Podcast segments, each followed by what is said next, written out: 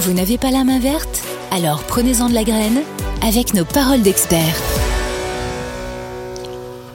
Je vous ai prévu aujourd'hui un sujet qui va vous paraître peut-être rébarbatif, mais qui est extrêmement important, surtout dans la mesure où nous sommes souvent questionnés sur ce sujet. C'est le jardin et la loi. Alors, essentiellement, ça porte sur les distances de plantation, le voisinage, etc. Mais vous verrez que ça porte aussi sur les constructions que l'on peut faire dans le jardin et également sur certaines actions comme notamment brûler des déchets. On va commencer par les distances de plantation parce que c'est ce qu'on nous demande tout le temps. Et mon cher Roland, lis-moi un peu l'article 671 du Code civil, s'il te plaît. Il n'est permis d'avoir des arbres, arbrisseaux et arbustes près de la limite de la propriété voisine qu'à la distance prescrite par les règlements particuliers actuellement existants ou par des usages constants et reconnus et à défaut de règlements et usages qu'à la distance de 2 mètres de la ligne séparative des deux héritages pour les plantations dont la hauteur dépasse 2 mètres et à distance d'un demi-mètre pour les autres plantations. Donc, avec ce langage un peu empoulé, vous avez comprendre que lorsque vous plantez un végétal pas très loin d'une propriété voisine, il faut prendre certaines précautions. Donc, à savoir, pour les végétaux qui ne dépasseront pas 2 mètres à l'âge adulte, vous pouvez les rapprocher de 50 cm, mais attention, la distance à prendre en compte, c'est sur l'axe médian du tronc. Donc, ne plantez jamais exactement à 50 cm. Prenez 15-20 cm de distance, de façon à jamais pouvoir euh, avec un, dire ah il y a un millimètre là bon. Parce que si on a un voisin casse-pied et Dieu sait s'il y en a beaucoup tout le monde le sait bah si parce que c'est ça qui encombre les euh, les pas dire les hôpitaux les tribunaux, les tribunaux dans notre pays bah oui. Parce que il y a énormément de problèmes de voisinage. Donc minimum 50 cm pour les plantes de 2 mètres de haut maxi et après minimum 2 mètres pour les grands mais on va voir après qu'il y a quelques problèmes qui peuvent se passer. Donc, tenez surtout compte de la distance euh, par rapport à la taille adulte potentielle de votre arbre. Par exemple, on va jamais avoir l'idée de mettre un cèdre à 2 mètres de distance, sachant que sa largeur à l'âge adulte va être de 10 mètres. Donc ça, c'est invraisemblable. Donc il faut quand même faire attention à ça. Alors, ça ne veut pas dire qu'on ne peut pas planter le long d'un mur séparatif ou d'une clôture. Pourquoi? Alors si le mur n'est pas mitoyen, le propriétaire seul a le droit d'y appuyer les espaliers. Donc ça veut dire que vous n'avez hein. pas le droit de coller bah, une plante grimpante ou simplement un espalier, donc des arbres fruitiers palissés, sur un mur qui n'est pas celui de votre propriété. Ou il doit être mitoyen. Eh, par contre, on peut planter des arbustes. Hein, S'ils ne touchent pas le mur, euh, on reste à 50 cm. Alors bien sûr, bah, ça évidemment. Non, mais là on parle de coller sur le mur. S'il est mitoyen, vous avez le droit sans qu'aucune distance minimale soit prescrite. C'est ça l'avantage. Ah oui. Hein, si un espalier, ça va faire en général dans les 2 mètres 50, 3 mètres de haut, enfin la hauteur du mur en général. Bon là, personne ne peut rien vous dire. Comment est-ce qu'on reconnaît si un mur est mitoyen? Normalement, il n'y en a qu'un de mur, et donc la, limite de séparation passe juste sur ce mur. Non. Tu vois, pas, pas que, parce que tu, ne la connais pas, tu n'es pas géomètre, tu sais pas exactement où est la limite. Non. Sur un mur mitoyen, on a un fêtage comme un toit à deux pentes. C'est-à-dire que vous avez la pente de votre côté et la pente du côté du voisin. Ça, c'est un mur mitoyen. Quand il n'y a qu'une pente, le, le mur appartient à celui qui a la pente de son côté. Et quand c'est plat c'est rare qu'il y ait des murs ben, plats. chez nous, avec le Jackie, on a un, mur, qui est tout plat. Eh ben, oui. Alors, tu verras que dans la législation, toute construction est, euh, sur une limite séparative est réputée mitoyenne, à moins qu'il n'y ait preuve du contraire. Ah. C'est ça la loi. Donc, si vous avez des haies, par exemple, vous ne savez pas du tout qui est-ce qui les a plantées ni quand, si elles sont sur la limite de propriété, vous pouvez considérer qu'elles sont à moitié à vous et à moitié aux voisins, à moins qu'ils le sachent. Alors, si on ne se conforme pas à ce qui a été dit précédemment. Il y a un article 672 du Code civil qui est important de connaître. Eh bien oui, parce que il dit cet article que le voisin peut exiger à son choix que les arbres, arbrisseaux et arbustes plantés à une distance moindre que la distance légale soient arrachés ou réduits à la hauteur déterminée dans l'article précédent, à moins qu'il n'y ait titre, destination du père de famille ou prescription trentenaire. Donc ça c'est important, donc la prescription trentenaire. Donc si vous pouvez prouver que votre arbre mal placé a plus de 30 ans, si vous avez si, votre oui. du Liban qui fait 20 mètres de haut, personne ne peut vous obliger de l'arracher. Et là, je te dirais que c'est facile de voir l'âge, puisqu'il suffit de le couper et on voit les cernes. Oui, ça c'est intelligent ça. ça. ça serait une bonne idée.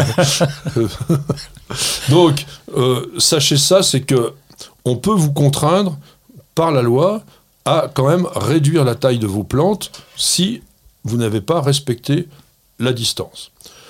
Alors, la prescription trentenaire, ça s'applique bien, mais si il est gênant, vous pouvez quand même intenter vraiment une, une démarche en justice en disant attention, quand même, cet arbre, soit par exemple, il menace euh, mon toit, enfin des choses comme ça.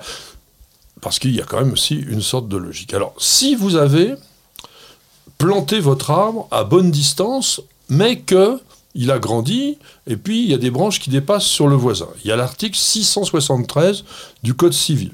Qu'est-ce qu'il nous dit? Alors, 671, j'en étais 673, celui sur la propriété duquel avancent les branches des arbres, arbustes et arbrisseaux du voisin, peut contraindre celui-ci à les couper. Tout propriétaire est tenu de couper les branches de ces arbres qui dépassent chez son, voi- chez son voisin au niveau de la limite séparatrice. C'est un droit d'un droit absolu, même si l'élagage risque de provoquer la mort de l'arbre. Donc ça, c'est assez terrible. ah Et oui. ça, se- ça s'analyse de deux façons. Un, votre voisin a planté quelque chose qui dépasse chez vous, vous n'avez pas le droit de le couper vous-même. La loi dit bien contraindre le propriétaire à les couper. Donc il faut que ça soit le propriétaire de l'arbre qui fasse le travail. La deuxième chose, et ça c'est important pour vos propres plantations, c'est de savoir que la loi se contrefiche de la valeur patrimoniale, entre guillemets, ou même écologique, de vos plantations. Si vous n'avez pas respecté la distance, on peut vous contraindre de les retailler, même si ça entraîne la mort de l'arbre. Donc c'est la loi qui est plus importante que la vie des végétaux. Alors, est-ce que aussi cette loi se limite aux branches? Eh bien non. Si vous avez des racines, des rejets qui avancent sur le terrain, par exemple si votre voisin a planté trop près, vous avez le droit à cette fois de les couper vous-même ou d'appeler un professionnel pour le faire. Les branches, non. Les racines et les rejets, oui. Alors pourquoi Vous allez me dire, ça, c'est toutes les subtilités de la loi. Nos administratifs sont des gens formidablement subtils. Alors, est-ce que la coupe doit être immédiate? Non. En fait, vous pouvez quand même dire à votre voisin, pas de problème, je vais respecter la loi, mais alors c'est pas le cas en ce moment, c'est la bonne période. Mais si par exemple il vous dit ça au mois d'août, vous pouvez dire attendez, oui oui, je le ferai, mais pendant la période valable pour la plante, parce que là on respecte quand même le droit de la plante, si je puis dire, Oui. d'être taillée correctement. Si vous êtes locataire, c'est vous qui devez payer les frais d'entretien et d'élagage des plantations, notamment dans le cas où les branches dépassent chez le voisin. C'est pas le coût de rabattre l'arbre s'il a mal été planté, Oui. mais si il dépasse chez le voisin, c'est vous qui devez le faire. En tant que locataire, c'est pas le propriétaire Non. qui est chargé de ça. Voilà, c'est le locataire qui Ah doit ouais. le faire. C'est, alors je peux vous le dire, carrément, c'est le décret du 26 août 1987. Vous avez un truc aussi qu'il faut savoir, c'est s'il s'agit d'un arbre fruitier, Ah, les fruits. les branches dépassent chez vous. Il y a des pommes délicieuses. Il faut attendre qu'elles soient tombées au sol pour avoir le droit de les ramasser. Vous n'avez pas le droit de les, couper, de les cueillir vous-même. Il faut que ce soit la nature qui vous les offre. Ah oui, d'accord. Discrètement, on peut pas les couper ou non. faut que ça soit tombé. Je pense Ouais. qu'il faut aussi essayer d'avoir des relations de bon voisinage quand même. hein. Mais voilà. Alors, il y a plein de choses qui sont plus ou moins complexes, subtiles, etc. Après, il faut voir les avocats. Il y a une chose qu'il faut quand même aussi voir, autre que les arbres et les arbustes. Par exemple, si vous êtes en ville et que vous avez envie d'accrocher des balconnières à votre balcon, qu'est-ce que vous impose la loi? Alors, je souhaite accrocher des jargons, vérifier qu'il n'existe pas d'arrêté municipal ou de règlement de copropriété qui ne vous l'interdisent pas. Bon, ça va, ça c'est cool. Alors, oui, mais faut penser à deux choses. Un, bien entendu, de fixer très solidement à l'intérieur. Pas, on n'a pas le droit d'accrocher des balconnières à l'extérieur. Sauf si vous le faites dans votre propre jardin. Mais dans un immeuble collectif qui donne sur la rue, les balconnières doivent être accrochées côté maison, pas côté rue.